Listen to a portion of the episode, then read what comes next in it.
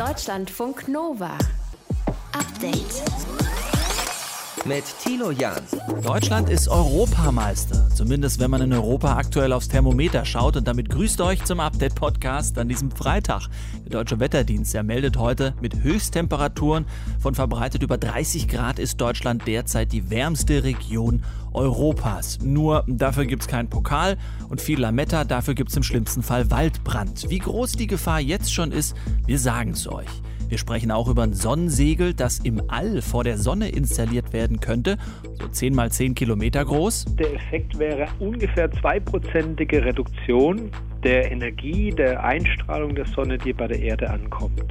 Und laut den Klimaforschern würden diese 2% ausreichen, um die Temperaturen auf der Erde so zu senken, dass eben dieser Runaway-Effekt, den viele Wissenschaftler befürchten, äh, nicht ähm, auftreten würde. Carsten Schalemann ist Leiter des Studiengangs für Aerospace Engineering an der Fachhochschule Wiener Neustadt und er ist einer der beteiligten Wissenschaftler an diesem Sonnenschirmprojekt. Und dann sollten wir natürlich auch noch klären, ob uns diesen Sonnenschirm im All vielleicht jemand wegnimmt. Außerirdische. Vielleicht ist denen ja auch zu warm und sie brauchen Schatten. Also heute spielt sich viel da oben ab, wenn es hier unten bei uns so heiß ist. Deutschlandfunk Nova.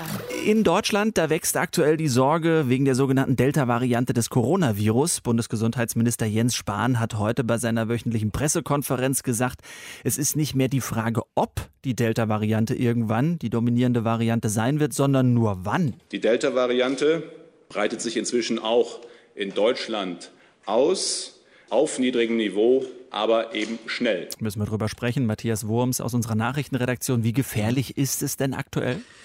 Na, ich antworte mal wie ein Politiker. Die Lage ist ernst, aber hoffnungsvoll. Und es hängt vor allem davon ab, wie wir mit dem Impfen vorankommen und davon, wie vorsichtig wir bleiben. Ja gut, aber die Inzidenz äh, liegt ja jetzt unter 10, korrigiere mich gerne. Da wird es doch mal Nee, Zeit, ja. dass wir euch uns ein bisschen Nähe gönnen, oder nicht? Ja, ja, finde ich ja auch. Aber der Präsident des Robert-Koch-Instituts, Lothar Wieler, hat heute wieder mal, muss man sagen, davor gewarnt, jetzt eben gleich alle Vorsichtsmaßnahmen wegzulassen, weil eben diese Delta-Variante nicht nur ansteckender ist, sondern öfter auch zu schweren Verläufen führt. Und es gibt natürlich die Gefahr, dass sich die Geschichte vom letzten Jahr wiederholt. Ja, dass viele aus dem Urlaub zurückkommen und diese Variante mitbringen und dass dann die Zahlen wieder hochgehen.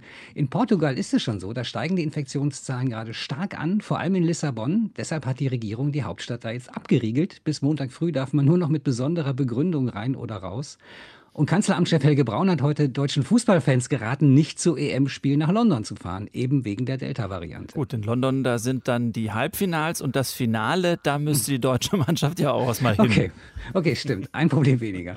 Ja, mal ohne Spaß. Also in Großbritannien hat es tatsächlich nur ein paar Wochen gedauert und inzwischen gibt es da fast nur noch Infektionen mit der Delta-Variante. Bei uns liegt der Anteil momentan bei etwa 6 Prozent, aber das werden noch mehr. Da ist sich RKI-Chef Wieler sicher. Wann diese Variante die Hoheit übernimmt, hängt davon ab, wie wir uns in der Zukunft verhalten. Sie wird spätestens im Herbst die Überhand nehmen, spätestens im Herbst, weil im Herbst die Zahlen ansteigen werden. Und dann könnten die Infektionszahlen eben wieder sehr schnell steigen. Und deswegen sagt Wieler, und damit ist er auch nicht alleine, in Innenräumen sollten wir auf jeden Fall weiter Masken tragen. Also in Bussen und Bahnen, in der Schule, in Geschäften, am Arbeitsplatz. Aber inzwischen sind ja doch immer mehr Menschen geimpft. Wenn ich es richtig weiß, heute jeder zweite mindestens einmal. Ja, aber das Problem ist, vor dieser Variante schützt eben nur eine vollständige Impfung. Dann allerdings sehr gut, zumindest vor einer schweren Erkrankung. Das hat der Virologe Carsten Watzel hier bei Deutschlandfunk Nova gesagt. Wenn man beide BioNTech-Impfungen bekommen hat, hat man einen 96-prozentigen Schutz gegenüber schwere Erkrankungen. Bei AstraZeneca ist das auch 92 Prozent. Das heißt, da sind die allermeisten Leute gegen einen schweren Verlauf auch bei der Delta-Variante geschützt. Wir müssen nur gucken, dass sich auch möglichst viele Leute über den Sommer auch zweimal impfen lassen. Und da gibt's halt noch Nachholbedarf. Also RKI-Chef Wieler geht inzwischen davon aus, dass wir eben wegen dieser neuen Varianten eine Impfquote von 80 Prozent erreichen müssen, um auf der sicheren Seite zu sein. Und dann, darauf hat der SPD-Gesundheitspolitiker Karl Lauterbach jetzt hingewiesen, dann fehlen immer noch die Kinder, die ja bisher gar nicht geimpft werden. Die Delta-Variante des Coronavirus breitet sich in Deutschland schnell aus. Gesundheitsminister Spahn und RKI-Chef Wieler und einige andere mehr. Sie warnen aktuell deshalb vor zu schnellen Lockerungen, hoffen auf genug Geimpfte bis zum Herbst, um zu verhindern, ja, dass die Infektionszahlen wieder nach oben schnellen. Informationen waren das von Matthias Wurms aus unserer Nachrichtenredaktion. Deutschlandfunk Nova. Update. Und zack, mal eben die Kippe aus dem Autofenster geworfen. Das Ding fällt aufs trockene Gras am Waldrand und kurze Zeit später, da brennt das im Wald, unvorsichtiges, fahrlässiges Handeln, das tatsächlich immer noch eine der Hauptursachen für Waldbrände, obwohl wir ja ständig hören, was wir im Wald auf gar keinen Fall machen sollten. Die Gefahr für Waldbrände die ist in Deutschland aktuell besonders groß. Das zeigt der sogenannte Waldbrandgefahrindex des Deutschen Wetterdienstes. Und Johannes Döbbelt aus unserem Deutschlandfunk Nova Update Team hat sich das mal genauer angeschaut, auch wie die Wälder eigentlich so überwacht werden, um Brände frühzeitig zu erkennen. Johannes, wo ist denn die Gefahr für Brände im Moment besonders groß? Die ist besonders groß in Teilen von Sachsen, Niedersachsen, Sachsen-Anhalt, Mecklenburg-Vorpommern, zum Teil auch Baden-Württemberg und wie fast immer, wenn es ums Thema Waldbrand geht, auch in Brandenburg. Brandenburg ist ja deswegen besonders gefährdet, weil es da klimabedingt einfach sehr wenig regnet. Dazu ist der Boden noch ziemlich sandig, also der kann den Regen dann auch nicht so lange halten. Und im Moment ist es auch noch besonders heiß und trocken und so ist eben in weiten Teilen des Landes Brandenburg die Waldbrandgefahr aktuell auf Stufe 5 von fünf. Das mhm. bedeutet dann eben sehr hohe Gefahr. Und diese Gefahrenstufen, wie werden die genau festgelegt? Das macht der Deutsche Wetterdienst. Die schauen sich genau an, wie wird das Wetter am jeweiligen Tag. Also wie heiß ist es, wie viel Niederschlag äh, ist in den letzten Tagen und Wochen so gefallen, wie ist die Luftfeuchtigkeit, wie stark ist der Wind gerade. Und dann gibt es noch einen Faktor, nämlich die sogenannte Streufeuchte. So mhm. heißt der Fachbegriff da. Raimund Engel, der Waldbrandschutzbeauftragte in Brandenburg, hat mir heute am Telefon erklärt, was das genau ist. Das heißt, wie viel Feuchtigkeit hat denn die Nadelstreu, das Laub und die kleinen Äste aufgenommen? Und da sieht man auch, wie der Zündpunkt, der Zündzeitpunkt ist. Und das und mehr fließt dann eben ein in die Berechnung der Gefahrenstufe. Und dass die ähm, Gefahr da gerade sehr hoch ist in Brandenburg, das habe ich auch daran gemerkt, dass während meines Telefoninterviews heute mit Raimund Engel, dass auf seinem Bildschirm auch ganz aktuelle Brandmeldungen reingekommen und aufgeploppt sind, hat er mir erzählt. Also er hat da zwischendurch dann immer mal wieder drauf geschaut. Wenn es äh, trotz Vorhersagen und Warnungen dann doch brennt, wie lassen sich diese Waldbrände frühzeitig erkennen? Gibt es da so eine Art Überwachungssystem? Ja, also in Brandenburg nennt sich das Firewatch und das ist auch ziemlich ausgeklügelt. In den Wäldern sind gut 100 Kameras verteilt auf so sehr hohen Türmen, die den Wald rund um die Uhr beobachten. Also die Kameras können sich auch einmal komplett drehen um 360 Grad für einen Rundumblick. Und das Besondere ist, dass die laut dem Land Brandenburg automatisch Rauchwolken über den Baumwipfeln erkennen können. Und wenn eine dieser Kameras eben so eine Rauchwolke entdeckt, schickt sie dann online eine Warnung an die zuständige Waldbrandzentrale. Dort die Mitarbeiter werten dann aus, ist es vielleicht doch nur eine Staubwolke, die so aussieht, oder ist es tatsächlich eine Rauchwolke? Und das kann man eigentlich sehr gut rauskriegen, indem man da auch noch die Farbe, die Form und auch die Ausdehnung der Wolke sich anschaut. Tatsächlich kommen auch Staubwolken relativ oft vor, sagt Raimund Engel, zum Beispiel, weil da irgendwo ein Traktor, ein Trecker über einen äh, Acker fährt und den Sand aufwirbelt oder Motocross-Fahrer im Wald unterwegs sind oder jemand gerade zu Hause im Garten über offenem Feuer grillt. Auch das gibt's. Und der Mitarbeiter oder die Mitarbeiterin in der Zentrale schaut sich das dann genau an und bei der Einschätzung, ja, das ist wahrscheinlich ein Waldbrand, dann wird die Feuerwehr gerufen und die rückt dann eben mhm. zum Löschen aus. So eigentlich haben wir das ja alle schon hundertmal gehört, aber es passiert ja immer wieder, dass Waldbrände eben auch von Menschen ausgelöst werden, entweder vorsätzlich durch Brandstiftung oder durch eben sehr fahrlässiges, unvorsichtiges Verhalten. Sag nur mal bitte, was sollten wir, wenn es trocken ist und wir im Wald sind oder am Waldrand, beachten? Also natürlich kein Feuer machen, ne? das gilt sowieso für den Wald selbst, aber auch für den Waldrand. In Brandenburg ähm, heißt das, dass jetzt ein Lagerfeuer oder auch der Grill zum Beispiel mindestens 50 Meter vom Wald entfernt sein müssen. Dann natürlich keine Zigarettenstummel aus dem Auto schnipsen, ist klar, aber auch schon das Rauchen selber ist im Wald verboten. Also jetzt auch beim Spaziergang mal eben eine Kippe anzünden ist nicht erlaubt. Und dann ist für alle Autofahrer auch wichtig, parken sollte man nur auf ausgewiesenen Parkplätzen am Waldrand und auf keinen Fall sollte man das Auto irgendwo über trockenem Gras abstellen, denn das kann dazu führen, dass besonders heiße Teile an der Unterseite des Autos, also der Katalysator zum Beispiel, dass die mit dem Gras in Berührung kommen und dann kann mhm. eben auch ruckzuck ein Feuer entstehen. Das mit dem Auto hatte ich so noch nicht gehört. Was ist eigentlich mit Glasscherben? Das hört man ja immer mal wieder, dass wenn die weggeworfen werden, dann Feuer entfachen können? Ja, so nach dem Prinzip Brennglas, ne, wie bei einer mhm. Lupe. Das ist aber tatsächlich keine Gefahr. Also es gab auch mal eine Studie dazu, da hat es selbst unter optimalen Brandbedingungen nicht geklappt, irgendwas im Wald mit Glasscherben anzuzünden. Also das kann nicht passieren. Aber trotzdem sollte man natürlich nicht seine leeren Bierflaschen oder sonstiges Glas da irgendwo im Wald liegen lassen, allein schon wegen der Verletzungsgefahr oder aus Umweltschutzgründen. Gehört in den Müll. Wie der Wald überwacht wird und wie wir uns dort verhalten sollten, gerade bei so hoher Brandgefahr wie aktuell, Johannes Döbbelt aus unserem Team hat es uns zusammengefasst. Deutschlandfunk Nova. Update. Meine Erwartung an euch, liebe Jugend des Landes, ist es, dass ihr zur Wahl geht und auch an die Bevölkerung an sich, dass sie sich beteiligt, vor allem aber die Erstwähler. Irans oberster Führer Ayatollah Khamenei ruft zur Wahl auf. Der Iran wählt heute einen neuen Präsidenten von knapp 600 Bewerbern. Alles Männer wurden gerade mal sieben zur Wahl zugelassen vom Wächterrat und von diesen sieben sind jetzt noch vier übrig geblieben. Die besten Chancen hat Ebrahimi Raisi, Chef der Justiz, ultrakonservativ. Karin Sens ist unsere Korrespondentin in Teheran. Sie beobachtet die Wahl für uns. Karin Khamenei ruft also zur Wahl auf. Wie viele sind diesem Aufruf gefolgt? Schwer zu sagen, gibt noch keine offiziellen Zahlen. Die Wahllokale sind noch offen hier im Iran mindestens bis Mitternacht, vielleicht sogar bis heute Nacht um zwei. Ja, das sind Wahlzeiten, die wir in Deutschland wahrscheinlich eher weniger kennen.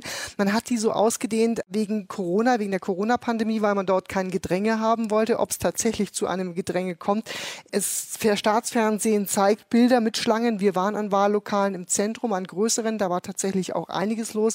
Ich war aber auch an ein, zwei kleineren Wahllokalen. Da war der Andrang jetzt nicht nicht wirklich groß. Es heißt, in den ersten zehn Stunden hätten 23 Prozent der Wähler gewählt, aber das sind bisher alles unbestätigte hm. Zahlen. Aber es wäre dann auch nicht so wahnsinnig viel. Der Favorit Raisi gilt als Vertrauter des iranischen Oberhaupts. Wie sicher ist es, dass er die Wahl gewinnt? Also den Umfragen zufolge ziemlich sicher. Allerdings habe ich mich heute mit einer jungen Wählerin unterhalten, die für seinen größten Konkurrenten, das ist Abdul Nasser Haimati, gestimmt hat und die sagte, mm, im Iran ist man immer für eine Überraschung gut. Sie würde zumindest das auf eine Stichwahl tippen, die wäre dann in einer Woche. Aber wie gesagt, laut der Umfragen ist eigentlich Raisi schon der ganz klare Favorit. Was erwartet denn das Land, wenn Raisi Präsident wird? Er ist ja politisch noch ein relativ unbeschriebenes Blatt, aber man zählt ihn auf jeden Fall zu den Ultrakonservativen. Er hat wohl auch die Hardliner hinter sich in dieser Wahl und er ist allerdings nur politisch unbeschrieben. Ansonsten weiß man über ihn, dass er mitverantwortlich gemacht wird für massive Menschenrechtsverletzungen Ende der 80er, 1980er Jahre. Da gab es nämlich Massenhinrichtungen im Iran von politischen Häftlingen. Also er ist schon jemand, der auch hart durchgreift. Inwieweit wir jetzt beispielsweise mit, gerade mit Blick auf Frauen mit Veränderungen Veränderungen rechnen müssen. Ich fand es sehr spannend. Als ich in den letzten Tagen hier in Teheran unterwegs war, habe ich tatsächlich Frauen gesehen in Leggings und mit engem T-Shirt. Die hatten zwar noch ihren weiten Mantel drüber, aber den auch offen, sodass man das schon sehen konnte, teilweise auch ein Ausschnitt. Manche Frauen trugen noch nicht mal ein Kopftuch.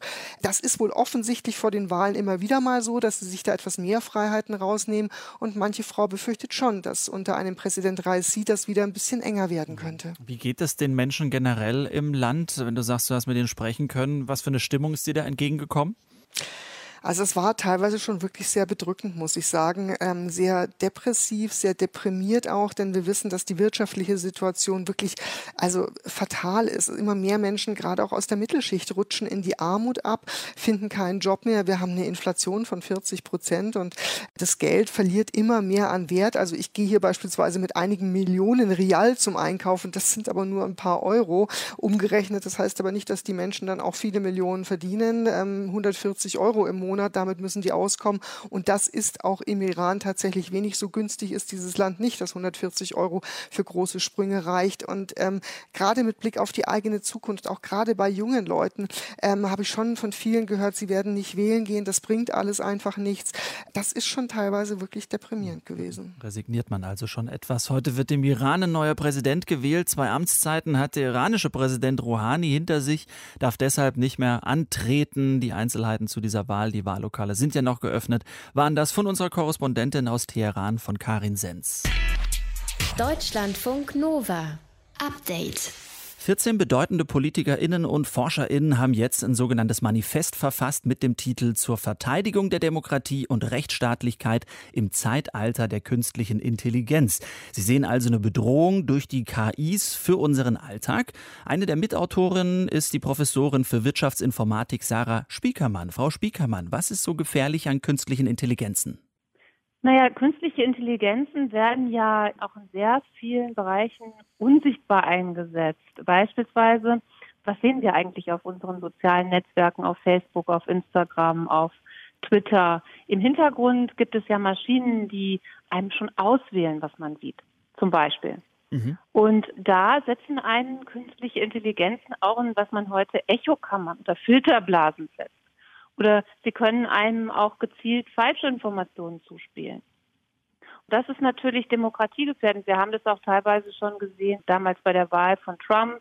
Wir sehen überall auf der Welt, nicht nur in den USA oder beim Brexit, die Manipulation von Wahlen, wo im Prinzip diese Maschinen ausgenutzt werden und deren Algorithmen. Das hm. ist zum Beispiel demokratiegefährdend. Was fordern Sie dann oder was sagen Sie, kann man gegen dieses Unsichtbare dann tun? Wir müssen auf jeden Fall eine stärkere Regulierung der künstlichen Intelligenzen bekommen. Und was im Manifest drin steht, ist ja, dass wir auch nicht möchten, dass diese großen Konzerne also mit ihren Lobbystrukturen schon von Anfang an die Gesetze durchlöchern. Wenn Sie sich zum Beispiel die neuen Vorschläge für die KI-Regulierung anschauen, dann fragt man sich, warum sind eigentlich soziale Netzwerke von vornherein ausgeschlossen? Mhm. Warum sind die ganzen KIs, die dort im Hintergrund im Einsatz sind, von so einem Gesetz ausgeschlossen? Was ist da in dem Prozess falsch gelaufen, dass das so ist, ja? Warum sind viele Anwendungsbereiche, in denen KI wichtig ist, gar nicht in dem Gesetzesvorschlag mit drin? Das heißt, es läuft am Ende, äh, wenn ich das richtig verstehe, jetzt darauf hinaus, dass der Staat private Konzerne wie zum Beispiel Amazon, Google oder Facebook stärker regulieren muss oder müssen die Betriebe nicht vielleicht auch dann verstaatlicht werden? Ich denke jedenfalls, dass die Diskussion darüber berechtigt ist. Aber ähm, im ersten Schritt könnte man durchaus erstmal versuchen, die Einflussnahme auf die Gesetzgebung nicht nur transparenter, sondern schlichtweg zu unterbinden. Und zweitens eben dann vor allem den Sanktionsapparat effektiv zu machen. Das funktioniert nicht, diese Konzerne nur mit ein paar Millionen Strafe zu belegen, weil diese Beträge sie eben nicht interessieren. Wir brauchen andere Rechtsumsetzung und wir brauchen auch stärkere Aufsichtsbehörden. Und wir müssen auch, zum Beispiel das ist der dritte Aspekt, es gibt ein gestärktes Betriebsgeheimnis und es geht eigentlich nicht an, dass kritische Infrastrukturen, dass Aufsichtsbehörden nicht in kritische Infrastrukturen dieser Dimension hineinschauen können. Diese Konzerne müssten sich regelmäßigen Audits gefallen lassen und es müsste erlaubt sein, auch in ihre Forschungslabore mal hineinzuschauen, was sie da eigentlich alles machen. Mhm. Mit was für künstlichen Intelligenzen experimentieren die denn darum? Mhm. Also man versucht zum Beispiel die Mimik, Gestik und Emotionalität von Menschen zu entschlüsseln und künstliche Intelligenzen bedienen sich dann dieses Wissens, um Leute zu manipulieren, um ihnen zum Beispiel, ich sag mal, banal gesprochen, Werbung zuzuschicken. Aber man kann sie auch zu Wahlverhalten manipulieren, man kann sie aufhetzen. Und diese Art von Algorithmen, da darf angeblich keiner reinschauen. Gab es das nicht schon immer in einer Art und Weise, dass es personalisierte Werbung gab, dass äh, die Werbung Einfluss genommen hat auf Meinungsbildung? Warum ist das jetzt so extrem mit der künstlichen Intelligenz? Und vor allem, warum kommen Sie jetzt äh, dazu, dieses Manifest zu schreiben? Hat sich irgendwas in der Forschung getan in den letzten drei Jahren? Ja, in jedem Fall werden die Maschinen immer mächtiger. Wir haben zum Beispiel im letzten Jahr mit dem Sprachmodell GPT-3, das ist eine künstliche Intelligenz, die in der Lage ist, den gesprochenen, geschriebenen Text von Menschen wirklich so gut zu verstehen, in Anführungsstrichen, dass sie die Maschine eine sehr intelligente und menschlich klingende Antwort geben kann. Diese Art von Fortschritt, ja, durch immer mächtigere Maschinen, könnten uns zum Beispiel relativ schnell jetzt Sprachassistenten bescheren, die plötzlich wirklich auf den Menschen intelligent wirken und dann dazu führen, dass die Haushalte solche Technologie als nächste Generation quasi einsetzen. Dann haben wir die zu Hause. Dann kann eine subtile Beeinflussung von Menschen stattfinden, nicht nur etwas zu kaufen, sondern auch eben, um auf, sagen wir mal, Demos zu gehen oder bestimmte Meinungen einzunehmen. Jeder, der bezahlt für eine Meinung, wird ja ausgespielt sagt Sarah Spiekermann, Professorin für Wirtschaftsinformatik und eine der Verfasserinnen des Manifests zur Verteidigung der Demokratie und Rechtsstaatlichkeit im Zeitalter der künstlichen Intelligenz. Deutschlandfunk Nova. Update. Jeden Tag was Neues lernen, das ist eine gute Devise. UFOs heißen jetzt nicht mehr UFOs, habe ich heute gelernt, sondern UAPs, Unexplained Aerial Phenomens. Und jetzt, wo sie den Namen gewechselt haben, sollen sie auch in unsere Hirnschublade umziehen, raus aus der Alien, uh, das ist aber irgendwie merkwürdig, Aberglaubenskiste und rein in die Schublade mit dem Etikett, hm, da müssen wir doch eigentlich mal genauer nachschauen. Grund dafür ist ein Bericht, den das Pentagon im Lauf der kommenden Woche dem US-Kongress vorlegen muss. Deutschlandfunk Nova Reporter Martin Krinner mit den Einzelheiten dazu. Wir dachten ja, das wären alles nur seltsame Nerds.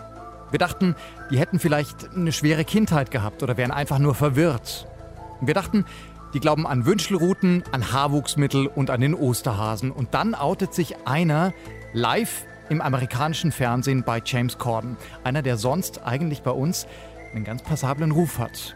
Barack Obama. Well, uh, when, it, when it comes to aliens, there's some things I just can't tell you uh, on air.